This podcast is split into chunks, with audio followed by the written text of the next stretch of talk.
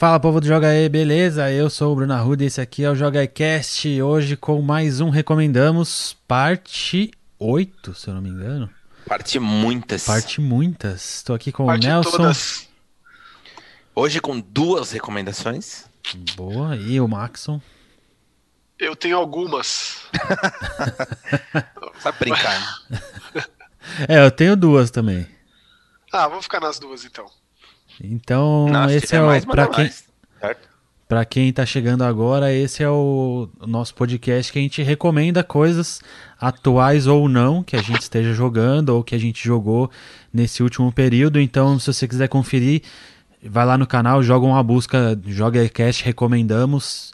Tem sete episódios aí pra você ver a gente falando sobre muitos joguinhos, certo? E muita gente reclamou, é, com muita razão, né, no último podcast, sobre o meu áudio, porque eu não estava conseguindo fazer funcionar o headset aqui, e aí eu consegui um adaptador USB e deu certo. Parece que parece que rolou, né? Acho que agora tá beleza, então, por favor, é, se vocês puderem comentar aí, porque é, deu, pra, deu, pra, deu pra sacar qual é que foi, né? É muito legal esse formato, mas arruma o áudio do Max. Muito legal, mas tá ruim. Muito legal, mas. Então, é legal, mas. É. Agora tá melhor. Ai, meu Deus. Bom, então vamos para as nossas recomendações. Maxon, pode começar você pela sua primeira. Eu acho que então. eu tenho, eu acho que eu tenho uma em comum com o Nelson, só chuto assim, Qual é? é, que é o Judgment, certo? É, isso. Então a gente pode comentar mais sobre ele, até porque ele terminou e eu ainda tô nem na metade, tipo, tô na, na fração inicial ali. É, novo jogo dos caras do, do Yakuza, né? O estúdio Ryuga Gotoku da SEGA. Eu fiz as contas aqui, eu acho que esse é o sexto spin-off de Yakuza. Caraca. É. Mas é o primeiro que não tem qualquer tipo de ligação com, apesar de se passar em Kamurocho, apesar de, é, de ter lá as mesmas características e tal. É meio que você do outro lado da lei, né? Porque Yakuza já é uma franquia de mais de 10 anos de idade. é, tem aquele spin-off de zumbis, tem spin-off que você é um jovem delinquente entrando no Yakuza, que são aqueles de PSP, os Black Panther. É, tem aquele do Japão feudal, tem aquele do Japão é, do século passado. E esse, então, tipo, é uma série muito vasta. Fora, né, todos os, os, os, os remakes, os numerados, é, o Yakuza Zero, etc. É muita coisa. Então, assim, eu tenho uma visão já de, de, de velho de guerra dessa série, porque eu já joguei vários, quase todos, não joguei todos, mas quase. Até porque muitos deles nem foram lançados em inglês. É, O sucesso de Yakuza no Ocidente é uma coisa muito recente. É, Lá na época do PlayStation 2 fez, fez muito pouco sucesso, assim, porque a galera comparava com GTA. E fazer isso é errado de cara, assim. Então, assim, por parte da mídia e até mesmo dos fãs, está rolando uma assimilação muito diferente. E o pessoal tem visto esses jogos pelo que eles são mesmo, que é uma, uma novela muito louca, de uma mistureba de tudo quanto é coisa do Japão, assim. É tipo o Japão numa casca de noz, assim, esse jogo.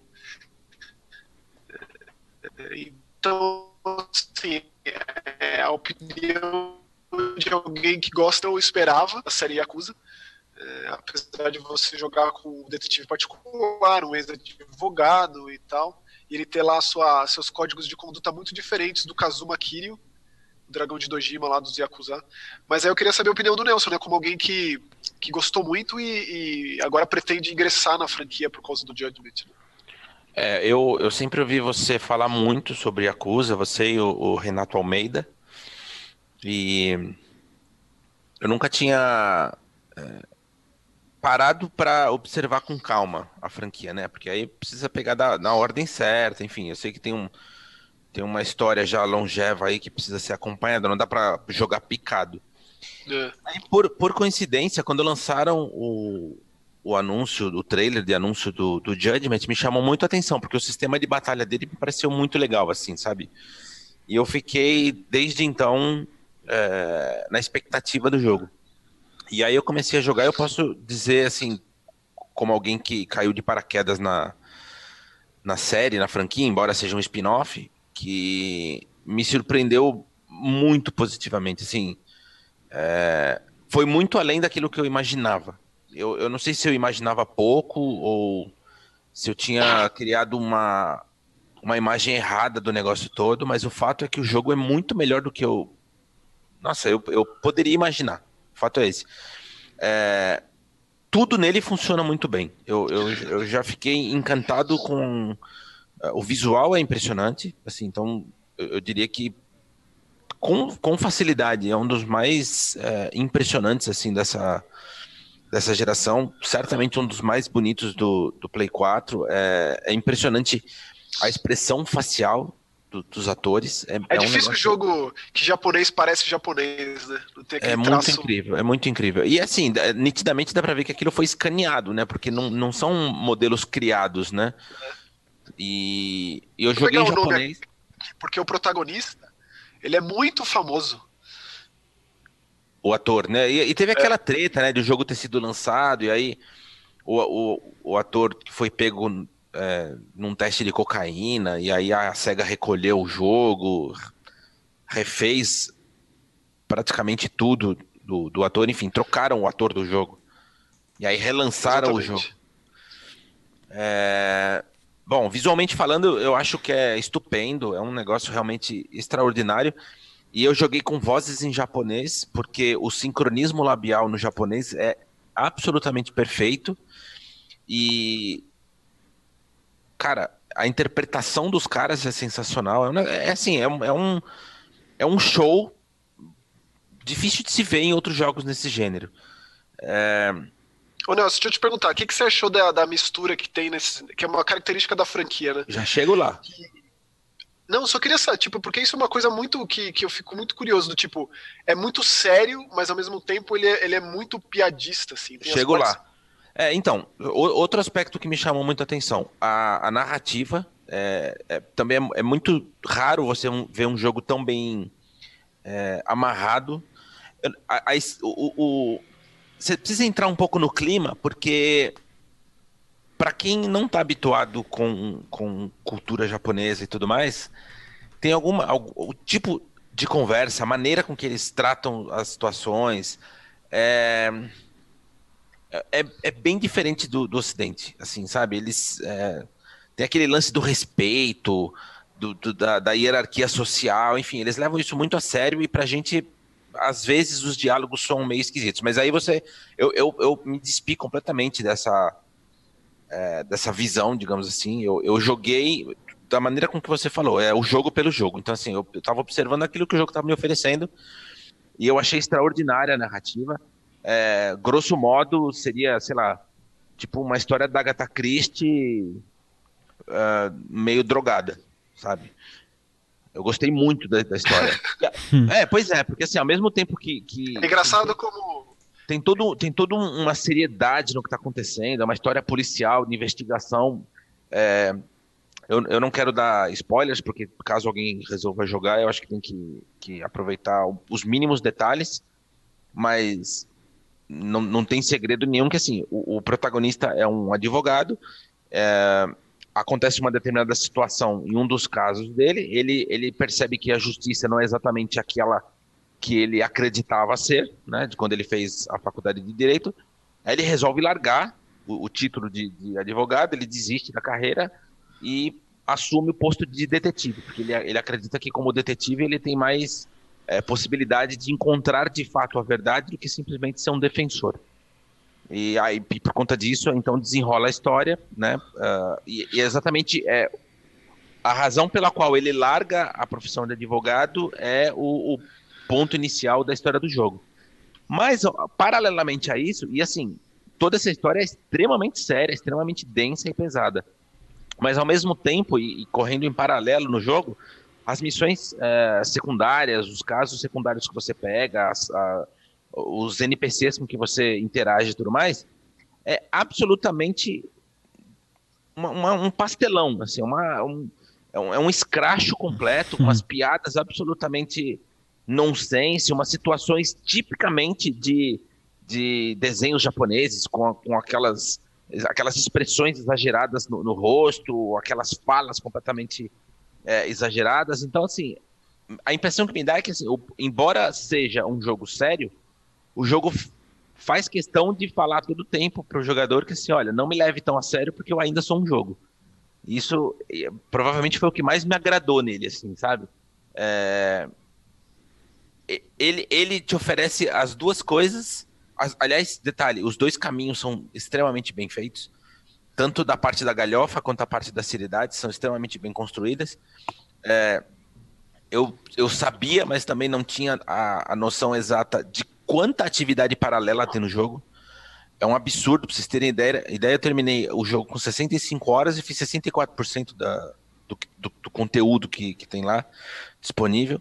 Tem muita coisa para ser feita, algumas coisas são. É, é, é, difícil de você não ficar é, estupefato. Por exemplo, tem o prédio de, de, de fliperamas da SEGA do Japão e tem os jogos à disposição para você jogar e são jogos completos, por exemplo, tem Virtua Fighter 5 é, inteiro. Isso é muito da hora. Meu, é extraordinário. Tem Puyo Puyo e uma série de outros jogos lá é, inteiros do início ao fim, cada um rodando na, na devida resolução da máquina original. É muito demais. E aí, assim, tem jogo de beisebol uh, indoor, tem jogo de Tem dart, dois, né? Tem. Você pode. Uh, Fighting Vipers. Exatamente. Fantasy Zone, é, é tem muito jogo, cara. Então, Fantasy Zone eu joguei pra caramba lá no, no arcade. Além do, do, arcade, você tem é, bares, restaurantes, tem uma série de, é, de personagens com que você interage. Cada um deles tem uma, uma, uma atividade específica que eles te passam para você executar. E, e sempre lembrando que, embora seja um jogo de porradaria, ele é um RPG na essência. Então, assim, tem determinados momentos que você precisa evoluir para você conseguir habilidades novas, porque o, os personagens que você enfrenta, eles, eles é, mudam completamente de, de, de, level. Então, assim, tem desde os fracotes até chefes, e os chefes são dificílimos.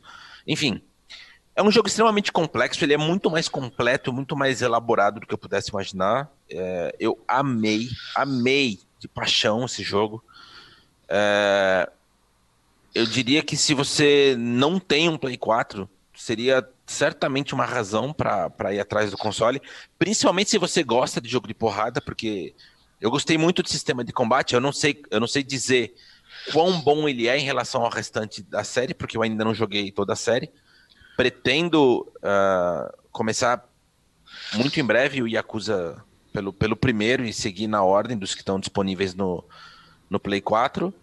E do meu ponto de vista é mais do que recomendado. Assim, se, se tivesse uma uma escolha aí para você fazer nos jogos nos mais recentes que foram lançados, saiu no, no final de junho, né, Maxon?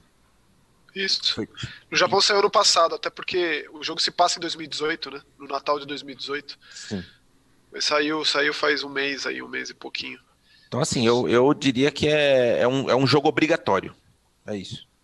Então, Nelson, aí eu quero saber, eu vou querer acompanhar de perto esse seu caminho inverso, porque é, você vai jogar o, o Kiwami 1 agora, que já é o remake do primeiro, com algumas melhorias, especialmente gráficas e tal. Mas esse, esse jogo ele já vem na engine muito recente, né, usada só no Yakuza 6. Ah, Max, mas você é, então... me conhece, cara. Você sabe que assim, para mim não, não é um não é um fator preponderante para eu gostar de alguma coisa, cara.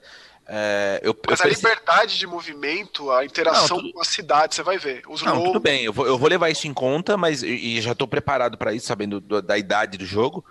Mas é, o, o, que para mim chama mais atenção é a estrutura do negócio, sabe? Assim, eu, eu achei muito bem escrito, eu achei uma história muito, muito bem amarradinha e, e, e prazerosa, sabe? De você descobrir. Então, eu, eu imagino que toda a série seja mais ou menos por aí. Então voltamos, agora com o Max no cenário novo, internet nova, acho que agora vai. Muito, muito bonito, né? Muito bem ilustrado. É, eu tive problema aqui, a gente voltou, agora vai. Beleza, manda bala. Então, ainda falando do Judgment, tem muita coisa para falar, daria para fazer um programa só dele, porque é um jogo, como o Nelson esmiuçou, é extremamente extenso, cheio de detalhes e tal. É, eu acho que é sempre importante pontuar que o cara por trás do jogo, assim como dos jogos da série Yakuza, né? O Toshihiro Nagoshi, que é um dos mentores do Yu Suzuki. O cara vem de longa data na SEGA, desde a época de Daytona, nos fliperamas e Sega Saturn e tal. É, e é legal acompanhar a evolução dele nos jogos, e isso está muito traduzido no Yakuza, que quando nasceu lá no PS2, ele veio como o sucessor espiritual de Shenmue e tal, e isso não fez muito bem nem, nem para um nem para outro, para ser muito sincero, mas ele acabou ganhando o seu próprio espaço e é legal ver que de uma forma muito natural eles têm se afastado do Kazuma Kiryu, né, que é o grande protagonista, anti-herói, antagonista que seja, o grande, grande personagem de todos esses jogos, e agora eles criaram o Yagami, né, o, que é, um, que é um, o detetive Yagami que é tão carismático quanto e que dá muito pano para manga aí para muitos outros jogos. É, então é legal esse distanciamento, porque até mesmo nos, nos spin-offs, tipo aquele de. seja no de zumbis, ou até mesmo no, no Binary Domain, o Kazuma, o Kazuma Kiryu aparecia de alguma forma ou de outra. Né? Então é legal uma nova franquia andando paralelamente a, ao Ryuga Gotoku, ao Yakuza. Boa. O Nagoshi é o, é o cara que tem umas fotos famosas, não é? Ele no trono, não sei o que. É ele, não é? O troninho do Nagoshi na, na Tokyo Game Show, exatamente. Porque ele, ele convida muita, muitas atrizes de filme pornô no Japão para interpretar as acompanhantes, né? Que é uma característica da série você vai naqueles bordéis e aí você conversa com as acompanhantes, você chama elas para sair, é, você joga um ping-pong sensual ali, e, e, aí por aí vai, né? Tem, rola muito soft porn nessa série e são todas atrizes reais. Então tem uma foto famosa do Nagoshi no trono dele com um monte dessas atrizes. Não sei exatamente em que Tokyo Game Show que foi isso, mas aconteceu. Sim. É, essa foto é famosa. Ele é famoso pelo seu bronzeado também. seu jet bronze é Jet bronze laranja. É. Bom, maravilha então. Então vamos para a minha dica. É, eu comecei a jogar por conta do Maxon, de tanto que o Maxon insistiu. Eu já tinha gostado do primeiro jogo dos caras, né? Aí saiu o Sundered, que é da Thunder Lotus Games, que é da mesma galera do Jotun, que eu já tinha gostado muito, apesar de não ter acabado até hoje e nunca vou acabar. Porque o último chefe é ridículo. Acontece. É. E, e aí eles lançaram o Sundered pra Play 4, né?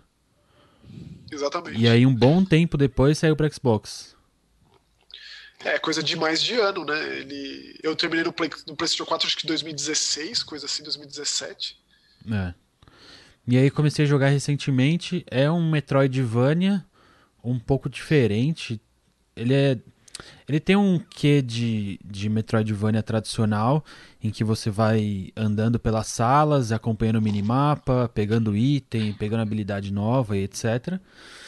Com a diferença que quando você morre, é, o jogo te libera para gastar os pontos, os, o dinheirinho que você ganhou, né? Para você comprar novas, novas habilidades e ficar mais forte. Daí. É, então o próprio jogo te incentiva a morrer para você começar a ficar mais forte, para morrer para inimigos mais fortes e esse ciclo é, você fica fazendo esse ciclo no mapa. O ciclo da vida. a diferença é, é que quando bom, né? é, a diferença é que quando você morre, algumas partes do mapa eles é, ele se realoca. Então é essa parte rogue, roguelike que o jogo tem. Que eu acho forma não ofensiva, né? É, não ofensiva, mas eu continuo achando desnecessário, assim como 90% dos roguelikes. Não tem muito porquê, mas beleza. É, outra bela diferença que tem aí para os jogos de, de Metroidvania é que ele tem chefes extremamente gigantes e poucos, né? Poucos. Eu enfrentei um até agora, eu cheguei no segundo, mas não consegui matar ainda. Acho que são uns quatro. Acho que são quatro, né? Isso. Então, ao mesmo tempo que tem poucos chefes, o mapa é bem grande, tem bastante mini chefe. É...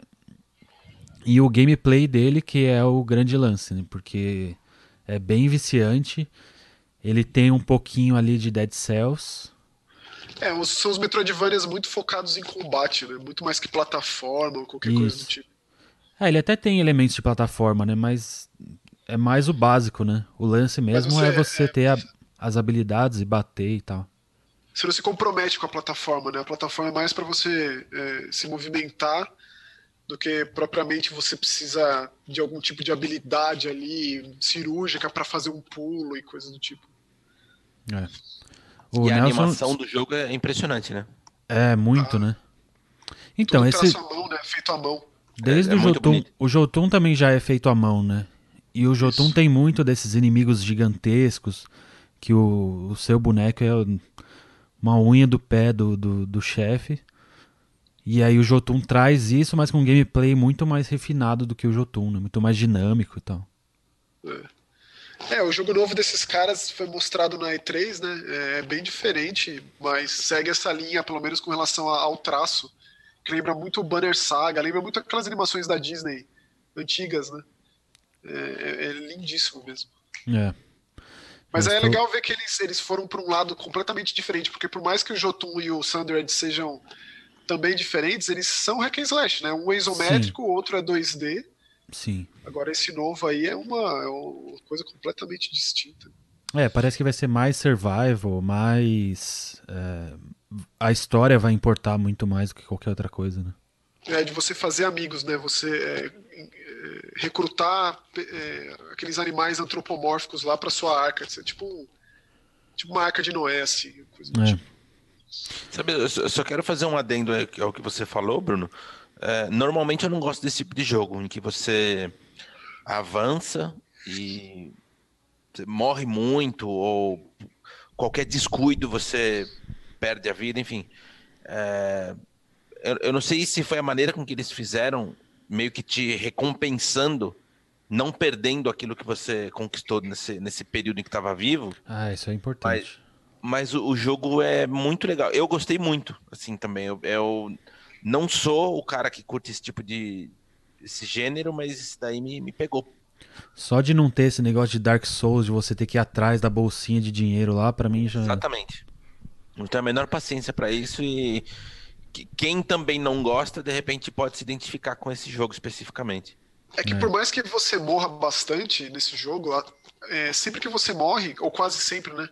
você é, volta melhorado. É, não só você, jogador, mas o seu boneco, né? Com as coisas que você distribui, tudo lá. E você consegue sentir é isso. Você consegue sentir isso no gameplay é, muito bem, assim. Né? É, porque não é você. Essa árvore de habilidade não é necessariamente de habilidade, mas também tem um aumento de escudo aqui, um aumento de vida ali, então tem é, os pontos mais importantes da, de cada ramificação mas entre esses pontos também tem é, essas melhorias que evoluem o, o, o status do personagem mais básico, assim. Sim. Então, é, é, você sempre vai estar tá um pouco mais forte do que da vez anterior. Então, a morte, às vezes, é até um alívio, e isso, isso também está atrelado à, à, narrativa do jogo, né? Que, de novo, faz uso de uma voz criada, bizarra, com os dizeres esquisitos. Tem uns, uns monstros totalmente estranhos, assim. É, é, é, o design de monstros é muito bom. Não é aquele lance da mitologia nórdica do Jotun, né? É uma coisa mais livre para criar bizarrices várias diferentes. É. Eu gostei bastante, gostando ainda, né? Não acabei, mas espero acabar em breve. E aí, Maxon, sua segunda dica, então. Bom, já que a gente tá nos Metroidvania da vida, eu vou falar um que era muito antecipado por mim e por todos os centenas, dezenas de milhares de pessoas que, que, que deram seu rico dinheirinho no Kickstarter do Bloodstained, é, o jogo novo do Koji Garashi, né? Um dos caras que ajudou a, a, pavimentar o caminho dos Metroidvania. Esse Metroidvania hoje é um, é um gênero muito prolífero e cheio de, de jogo. É tipo é um dos jogos, é um dos gêneros né, mais explorados no mercado, no mercado indie pelos desenvolvedores indies. Eu diria que Castlevania foi até mais importante, os Castlevania do Koji Garashi, né, os Zigavania, foram mais importantes até que os próprios Metroid, porque Metroid não tem muitos. Ainda mais depois que eles foram pro lado do Prime, primeira pessoa e tal. Uhum. Os 2D, é, se a gente pegar na história e somar, tem mais Castlevania, Cast é, Metroidvania do que Metroid Metroidvania. Então, então a expectativa era muito, era muito grande. Primeiro porque o cara estava afastado dos videogames há muito tempo. É, e porque, de novo, é, é, seria um sucessor de Symphony of the Night, que é tipo, né, dos, dos Okunkura aí de Metroidvania de todos os tempos. Então era, era a expectativa era em medo aliados aí. Eu acho que depois de ter feito 100% do mapa, que é esse tipo de coisa, né? Quando você gosta do jogo, é difícil parar até fazer, tipo, 100%. Eu digo que eu fiquei muito feliz, fui correspondido, valeu a pena ter investido, valeu a pena esperar os vários adiamentos. É, é um jogo que a primeira impressão dele não é boa, então eu recomendo enormemente alguém que, caso você tenha jogado na casa de um amigo ou tenha jogado uma, uns minutos e não tenha curtido, insiste um pouco, porque é, é aquele tipo de experiência recompensadora a médio e longo prazo. Até porque Mas ele não é ele... é bom no começo por qual motivo, assim? Primeiro de todos é porque ele não tem muito apelo estético, assim, ele não é um jogo bonito. É, ele é um jogo que parece velho, especialmente por ele ser 2,5D. É, o gráfico não é aquele tipo de coisa que você vai jogar por causa disso, por causa do gráfico. Como, por exemplo, o Sundered, que é um jogo bonito de se ver, assim, de Sim. cara. Uhum. É, e isso foi uma coisa muito, muito discutida durante o financiamento coletivo, o processo e tal, de como é mais barato ser feito em 3D do que em pixel art. Inclusive, uma das artistas que, que fez muitos dos jogos do, do, do produtor Koji Garashi é a Yami Kojima. Ela não fez a arte desse jogo por um motivo muito muito básico que é ela é muito cara. Essas coisas são muito caras, você tem muito dinheiro então, infelizmente, a gente não tem o traço clássico de vários Castlevania, e isso foi até que bom, porque afastou um pouco, porque realmente é, é muito parecido com Castlevania. Então, de novo, a primeira impressão pode ser essa de ser feio e tal, ser um pouco. não ser tão polido quanto deveria, especialmente se você jogar a versão de Switch. É, eu tive a oportunidade de jogar a versão de Switch na casa de um amigo meu. Ele tem um, input lag muito grande. Eu não sei se já teve uma correção via patch. Eles, eles disseram que, que, que existiria isso, que eles lançariam isso. Mas o jeito que tava, tipo, uma semana, uma semana e meia atrás, tá bem precário de jogar no Switch. Mas eu joguei no Xbox One, é, isso não existe. É, raras foram, raros foram os momentos que tive problema de performance, de só em um chefe muito de proporção muito grandiosa, assim, que dava um slowdown e tal. Mas é aquilo, jogar é muito gostoso. O mapa é o grande lance do jogo, né? O design do mapa é excepcional tem uma grande variedade de cenários e já que ele não conseguiu trazer a, Yami Kojima para fazer a arte, ele conseguiu trazer a Michiru Yamane para fazer a composição. Então a trilha sonora é absolutamente maravilhosa, tipo nível os Castlevania mais clássicos, tipo Bloodlines, é, Symphony of the Night, o Curse of the Moon, os, os, os, jogos do Soma, né, o Down of Sorrow, o of Sorrow, que são bem, bem consagrados. É aí. grande o jogo? grande, cara. Tipo, falta muita coisa para eu fazer. Eu fiz 100% do mapa. Agora, para eu conseguir fazer 100% de tudo, vai pelo menos o dobro. Eu que terminei com umas 60, 70 horas o jogo. Caraca! Mais Eita, até. Mano. É, é gigante. É... Então, assim, ele tem, ele tem uns, uns, diferenciais muito bons. Todos os inimigos que você derrota, eles, eles é, fornecem para Miriam, para protagonista, um fragmento. Porque também está aliado à história o fato dela ser é, uma, uma pessoa que desde muito nova foi tipo cobaia de alquimistas para invocar poderes de criaturas das trevas. Então é um jogo que se passa no século XIX, a Revolução Industrial acabou com a presença dos alquimistas, e eles se vendo sem, sem utilidade, invocaram criaturas das trevas, e a Miriam ela é meio que um receptáculo de tudo que esses monstros é, podem ser. Então, assim, uhum. assim, todas as criaturas fornecem um fragmento para você. Você pode personalizar a personagem de formas inúmeras, tipo infinito, o como você pode montar a sua personagem, porque tem fragmentos passivos, tem fragmentos que, que é um poder com alavanca da direita, com poder com, com R1 ou, ou LT, ou um poder com, com Y, então é, é, é, muito legal. Fora isso, tem, tem inúmeros elementos de RPG que você pode equipar seu personagem com várias armaduras e armas.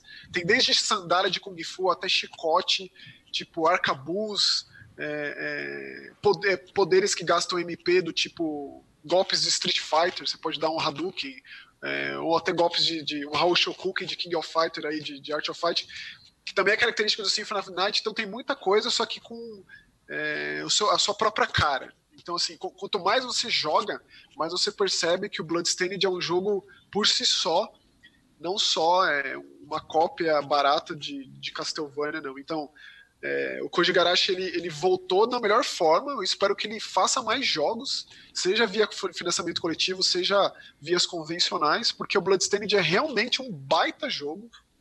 Coloco ele entre os meus favoritos do ano, de verdade. Muito bom. É. Fiquei curioso. Pois e você, é. Nelson, qual que é seu segundo? Ah, o meu não é. O meu segundo jogo não é um lançamento. Aliás, está muito longe de ser um lançamento. É o Maxon possivelmente já deve ter jogado. Eu gosto muito de team up. E aí eu, eu ando vasculhando o Steam atrás de, de, de jogos do gênero. Meu, tem umas bizarrices. Eu, essa, é, eu comprei umas bizarrices nessa, nessa última liquidação que teve aí. E aí no meio dessa leva veio um chamado Crimson Clover. Não conheço. De nome pois não é. conheço também. É, aí eu, eu fui atrás para pesquisar a respeito. O jogo, inicialmente, ele foi lançado para Windows em 2011. Olha que coisa esquisita. E aí ele ganhou uma versão de arcade em 2013. E aí em 2014 foi lançada uma, uma versão que é essa que eu comprei, chamada Crimson Clover World Ignition. Cara, é um shmup extraordinário. É assim, foge completamente de tudo aquilo que a gente está habituado, porque é, ele, ele precisa ser explicado. acho que se você estiver escutando o podcast, eu sugiro que você depois vá até o nosso canal e, e veja né, uh, o nosso podcast, porque tem essa janelinha agora que o Bruno inventou aí que mostra uns trechinhos do jogo. Certamente tem um trecho aí do Crimson Clover que eu capturei. Então, só para resumir a história, é, uhum. ele, ele usa dois tipos de, de mecânicas de maneira simultânea. Então tem o, o, o tiro do, de qualquer shmup, mas ao mesmo tempo você usa uma espécie de radar, como se você fosse travar a mira. Sabe aquele, aquela trava de mira, por exemplo, como no Panzer Dragoon? Né? Uhum. Os inimigos aparecem na tela, você mantém a sua mira travada ali, quando você solta, sai um tiro que explode todo mundo. A diferença é que nesse aqui, ele fica uma espécie de radar, que é uma linha verde, assim, bem grande em, em torno da nave, e qual que é o lance? Quando você aciona esse radar para travar, a mira nos outros inimigos, você perde velocidade da nave. Então é meio que um lance de risco e recompensa. E, ao mesmo tempo, o seu tiro fica concentrado. Então, quando você não está usando essa, essa mira travada, você espalha mais o seu tiro pela tela. E quando você é, usa o radar, o seu tiro concentra, fica mais é, é, centralizado na tela e concentrado. Uh, você usa os dois ao mesmo tempo. Então é, é muito legal isso. E assim, a quantidade de tiro inimigo que tem e, e, e, o, e por onde eles surgem na tela é, é, o que também difere dos outros team-ups. Porque normalmente um team-up, male male, os inimigos costumam vir de cima ou, ou do, do, da parte central para cima da tela pelas laterais, né? Esse ele vem de todos os lados. É, a ponto de que fica praticamente impossível de você desviar de todos os tiros. Mas aí é que está o lance legal da, do jogo. Quando você usa essa, essa trava de mira e você consegue explodir determinados inimigos, os tiros do, dos inimigos somem e viram ponto para você. Então, assim, é muito hum. legal, porque quando você pensa que você não vai ter saída, você consegue destruir um inimigo específico e aí você limpa toda a tela. Tem três tipos de dificuldade no jogo sendo que, digamos, é, é normal, uma acima e, uma, e, mais uma acima. São três é, graus de dificuldade, sendo que na primeira, a mais básica, você não tem acesso ao especial, que é uma, é uma barra que fica do lado direito em cima da tela. Quando você enche essa barra, você ganha um especial que é, que é acionado automaticamente. Só que esse especial só funciona a partir do segundo grau de dificuldade. Hum. Enfim, é, o jogo muda ligeiramente a mecânica também de acordo com a dificuldade que você joga. São cinco estágios. Para terminar sem morrer, é o caos na Terra. É... Como todos mas, os jogos de shmup. Mas na boa, para quem gosta de shmup, para quem curte Bullet Hell, é, para mim foi uma surpresa mais do que agradável. Recomendo. É, é, baratinho no Steam. Eu não sei se quando a gente lançar o podcast ainda vai estar tá rolando a promoção. Mas é. Acho que ele não custa nem 5 reais. Então, e assim. Nossa. A trilha sonora é boa, Nelson? Trilha sonora bem agitadinha, é, gostosa de ouvir, te faz entrar no clima. Cara, os, os inimigos são muito legais. É, eu, eu amei. Amei, reco recomendo. São três naves distintas, cada um, evidentemente, com as suas habilidades e tiros característicos. O que significa que você pode jogar mais de uma vez, porque muda né, um pouco a, a tua maneira de, de controlar as naves e a maneira com que você encara os inimigos. É demais. É, é impressionante. A produtora é japonesa, e para ser esse inferno na Terra, tem que ser, ser japonês. Tem que ser. Tem que ser. E eu, eu, eu recomendo muito, de verdade. Assim, dá para jogar com controle. Eu não, não, não sei como alguém consegue, é capaz de jogar com teclado. eu não tenho essa capacidade. É, mas funciona perfeitamente com controle, então é a minha recomendação. Show, muito bom. Muito bom. Só um detalhe, tá? Crimson com Z. Crimson. Ah, ah os English aí, né? É, Crimson Clover. Bom, para fechar então a minha última recomendação, eu até deixei aberto uma página aqui que eu vou ler porque o gênero do jogo é meio bizarro. Eu nem sabia que era um gênero isso, mas enfim. E no meu caso é um lançamento.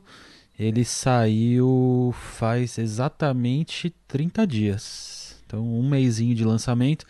Mas como é um jogo que possivelmente vai ser infinito, um mês ainda está só começando que é o Team Fight Tactics, ou TFT, que é um jogo novo, mas ele foi lançado como um modo de jogo dentro do League of Legends.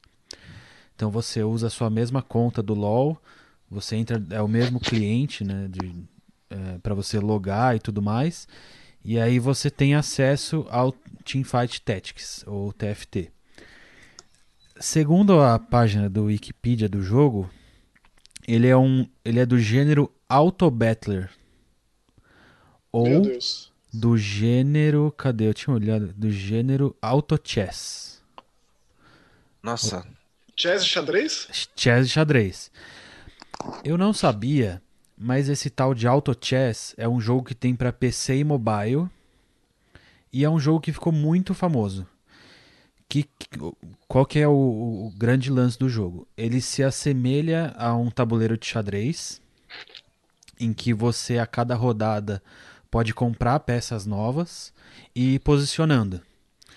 E aí é um jogo oito, é, com oito players, né? Online.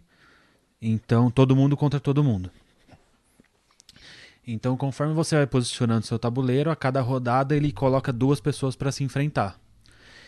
E aí é, vai da estratégia de onde você posicionou cada tipo de personagem, onde o cara posicionou, e as peças se movimentam sozinhas. Então você posiciona, compra os seus bonecos, e aí a hora que começa a rodada eles se movimentam sozinhas. Aí daí o Auto Chess. Aí o Dota fez a versão do Auto Chess Dota. E aí o LoL agora fez a versão de Auto Chess do LoL, que é esse Teamfight. Então, é, como eu falei, são oito pessoas jogando ao mesmo tempo, em que você vai, a cada rodada ele te dá cinco personagens para você comprar, te dá um ouro da rodada, e aí os personagens têm níveis, é, eles têm habilidades próprias, você tem itens, e aí são os, os mesmos itens do LoL né, que eles usaram, e os mesmos personagens para manter a, a, que a galera já manja. Por enquanto são 50 personagens e eles vão adicionando isso ao longo do tempo. Para se ter uma ideia, o LoL já deve ter uns 130 personagens, se eu não me engano. Caramba. Então, então tem chão ainda pro jogo, pro jogo rolar. É, e aí a cada rodada você vai enfrentando essas outras pessoas é, e conforme você ganha, dependendo se você ganha com muitos, muitos personagens seus vivos ou não, você tira mais vida do seu inimigo ou não. Cada um começa com 100 de vida, quando chega a zero você é eliminado. E aí é tipo um Battle Royale, assim, o último que ficar no, no, no tabuleiro ganhou. Então, eu, eu, joguei por conta da Raíssa, né, obviamente. A Raíssa que é super viciada em LoL e tal, ela me contou ela tá gostando? Modo. Ela gostou? Ela tá gostando, tá gostando. E aí eu tenho percebido que o pessoal que joga LoL no geral tem gostado e tem testado o modo e tal.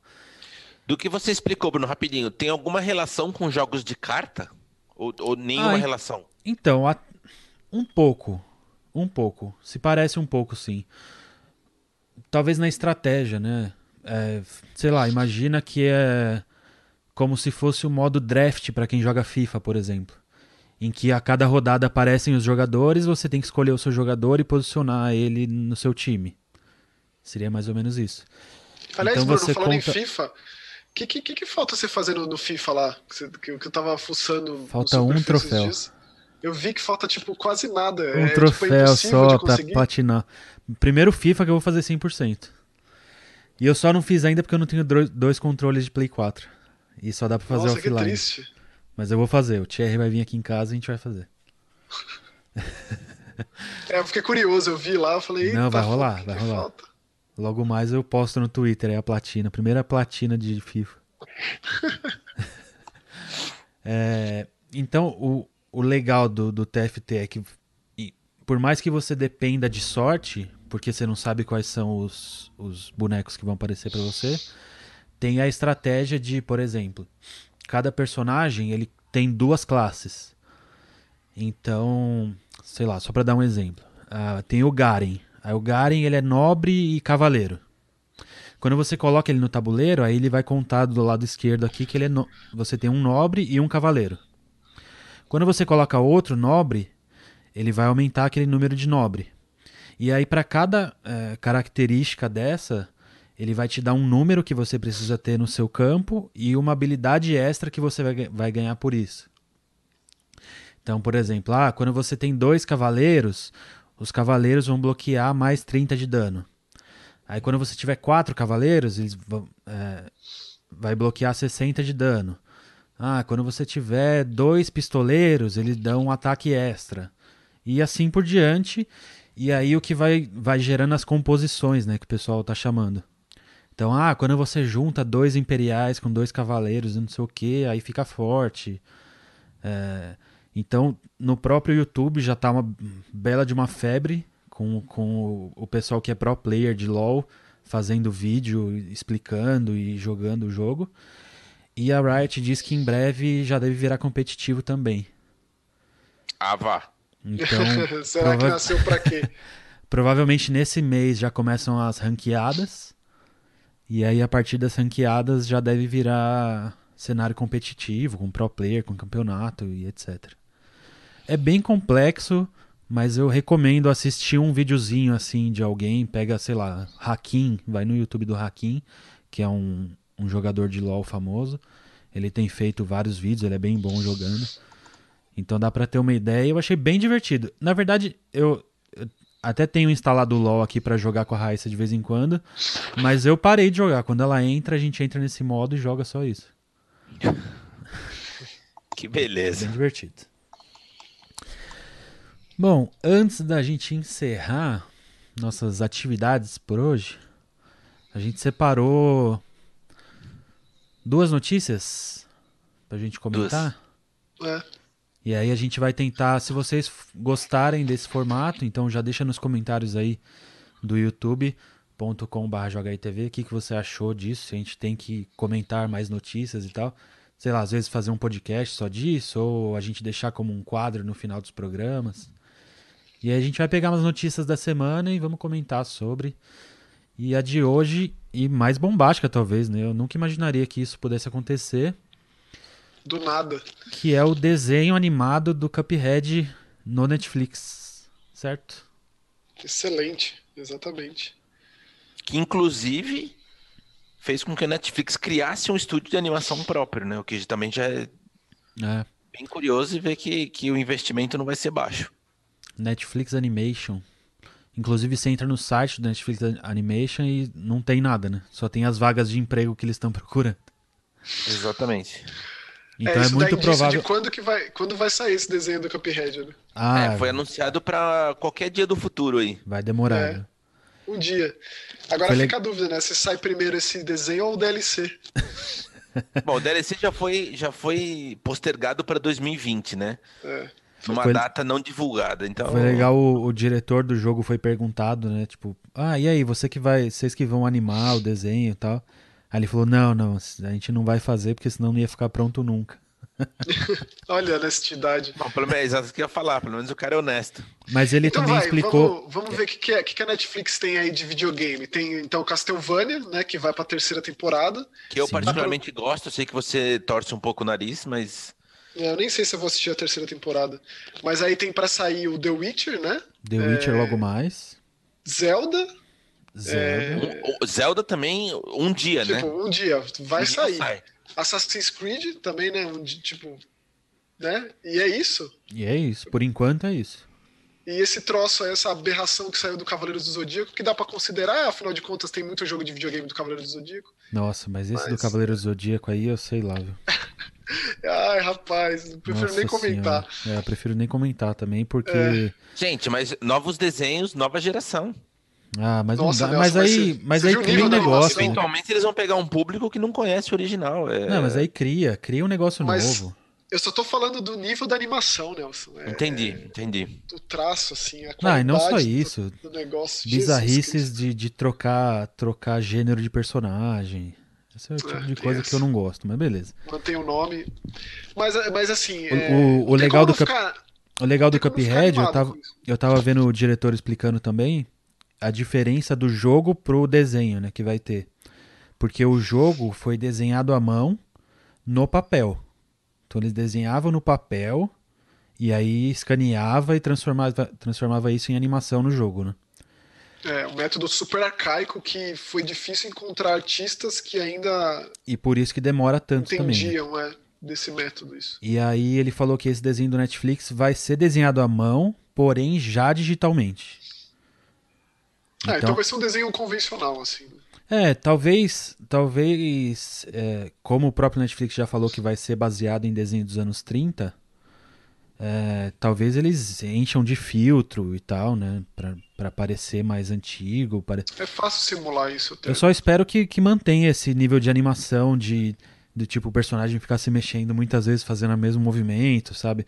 E fazendo movimentos absurdos, tipo o Cuphead beber ele mesmo, esse tipo de coisa. Todo mundo com aquela cara de capeta que tem nesse jogo, É. né? Que dá até medo.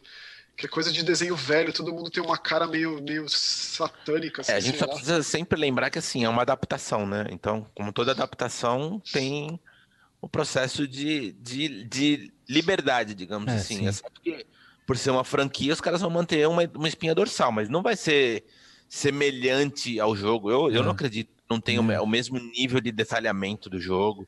É, se a trilha Agora, sonora acham que- mantiver o, o padrão maravilhoso. Exatamente. Uma É, coisa que eu fiquei com dúvida a- também. E a quantidade absurda de personagem que já tem, né? Se eles forem é, é, desenvolver cada um dos chefes. Ah, é, tem um imagine universo gigante, né? Isso. O que eu fiquei na dúvida também, será que eles vão. Porque se a gente pegar esses desenhos dos anos 1930 aí, tipo Betty Boo, Gato Félix, o próprio Mickey, são desenhos bem curtinhos, né? Tipo, cada episódio tem o quê? Três minutos, cinco É, minutos? eles não divulgaram nada, né? Será É que eles vão bizarro, manter isso? Tipo, episódios curtos e uma temporada mais longa, sei lá. Pode ser que eles, que eles mantenham isso, até porque a série da Netflix lá do Love, Death and Robots deu muito certa. E, e- e também é assim, né? É um E é Mas, mas não são padronizados, né? Embora sejam curtos. É, e aí, e aí para manter mais ainda é, essa animação antiga, será legal é, não, não, não ser falado, é, se quer ter texto, já, Nossa, já isso- que o isso- desenho tem, Isso seria seria legal. extraordinário. É, eu ou aparecer gostaria. coisa escrita na tela, como se fosse velharia Cinema mesmo. mudo. É. Isso eu gostaria já- bastante. Já destacaria. E é legal citar que o Sonic teve uns desenhos super curtos e também sem fala que saíram recentemente. São o do ótimos Sonic e foram- Mania, sim. e foram muito bem aceitos. Que é foi, foi lançado no próprio Twitter do, do Sonic, né? Nossa, muito É. bom. É coisa de tipo dois, três minutos, nem isso, né? E é, É, super sem bom. fala nenhuma, é excelente mesmo. Então acho que o sucesso disso tudo que fez com que fosse possível o desenho do Cuphead, porque será que Cuphead é assim tão popular? Porque colocado lado a lado dessas outras franquias, Castlevania ainda é totalmente fora da curva, né? Nunca vou entender o Castlevania existir aí, nunca, tipo, não faz sentido. Mas todos os outros faz muito sentido, né? Tipo Zelda, Witcher, Assassin's Creed. É, agora, Cuphead nesse mesmo nível, é, eu acho, eu acho demais, assim. É. Também achei curioso esse, esse fato. Mas aí, obviamente, que o Netflix não é bobo nem nada, né? E é tudo feito através de pesquisas e tudo mais. Exatamente. Então, é audiência certeira, não tenho dúvida nenhuma. Ainda acho que Castlevania tem, tem, tem muitas ramificações nessa conversa, muitas camadas nessa. nessa... Mas, mas Max, é, então, mas voltando àquela história que eu tava brincando da, da audiência, por exemplo, a Heloísa não joga, ela não conhece. Meu, ela conhece Castlevania porque é Castlevania, mas ela não sabe nem do que, que se trata. Ela assistiu e curtiu, cara. Não, não, eu só, só, tô, eu só pergunto. É um outro público, entende? Não, eu pergunto, eu só pergunto por que fazer a animação de Castlevania, sendo que há anos não existia jogo, a Konami há anos não, não é, absolutamente nada, sabe? Mas justamente por conta disso que o Bruno falou, certamente a Netflix deve ter um, um uma, uma, base de, de, pesquisa lá e eles detectaram que tinha um público carente dessa, desse assunto. É, com certo é certeza. Ainda com essa onda oitentista de, de Stranger Things e tudo mais.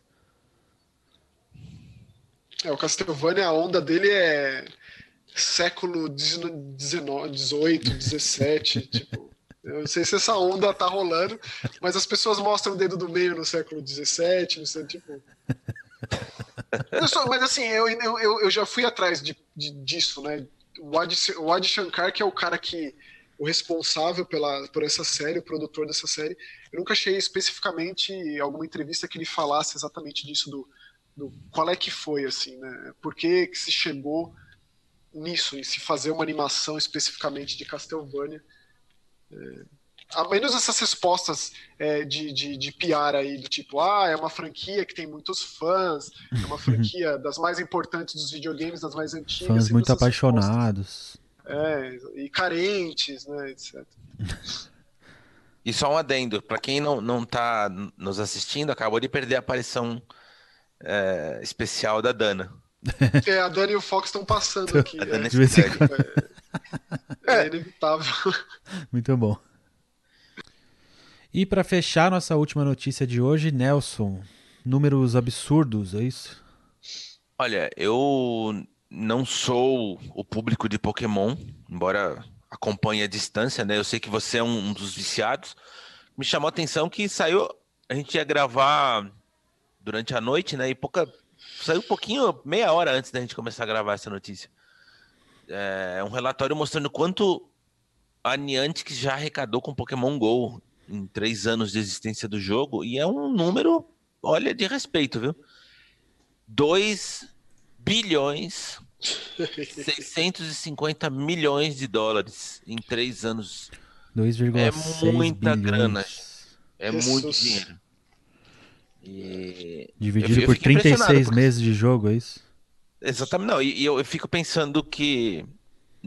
Eu, eu, de novo, eu não jogo, eu não sou o, o público, mas eu, eu creio que não, não é um jogo que tenha tantas atualizações durante esses três anos imagino, grandes, grandes atualizações. Certamente tiveram novidades. É, Não, até, que, até que tem coisas consideráveis, viu? Se a, é. gente for, se a gente for ver o que o jogo. Por exemplo, fazia muito tempo que eu não jogava. E aí, recentemente saiu da Niantic também aquele jogo do Harry Potter. Inclusive, se você quiser um complemento dessa notícia, é... saiu junto praticamente na primeira semana foram 400 mil downloads desse jogo. Nossa. E um, e um lucro aproximado de 300 mil dólares. Caramba, é muito. É, é. Eu ia perguntar se estava sendo sucesso o jogo Nossa. do Harry Potter. Tá sendo sucesso. É assim, no, no, mesmo período de lançamento não não bateu o Pokémon GO, né? O jogo também é na Niantic, né? Sim. Mas, mas é, um, é um número bastante expressivo. Então, aí é, eu baixei o jogo do, do, do Harry Potter para testar e tal. É, achei interessante, apesar de ser bem parecido com Pokémon GO. E com esses números fica óbvio por que, que ele é tão parecido.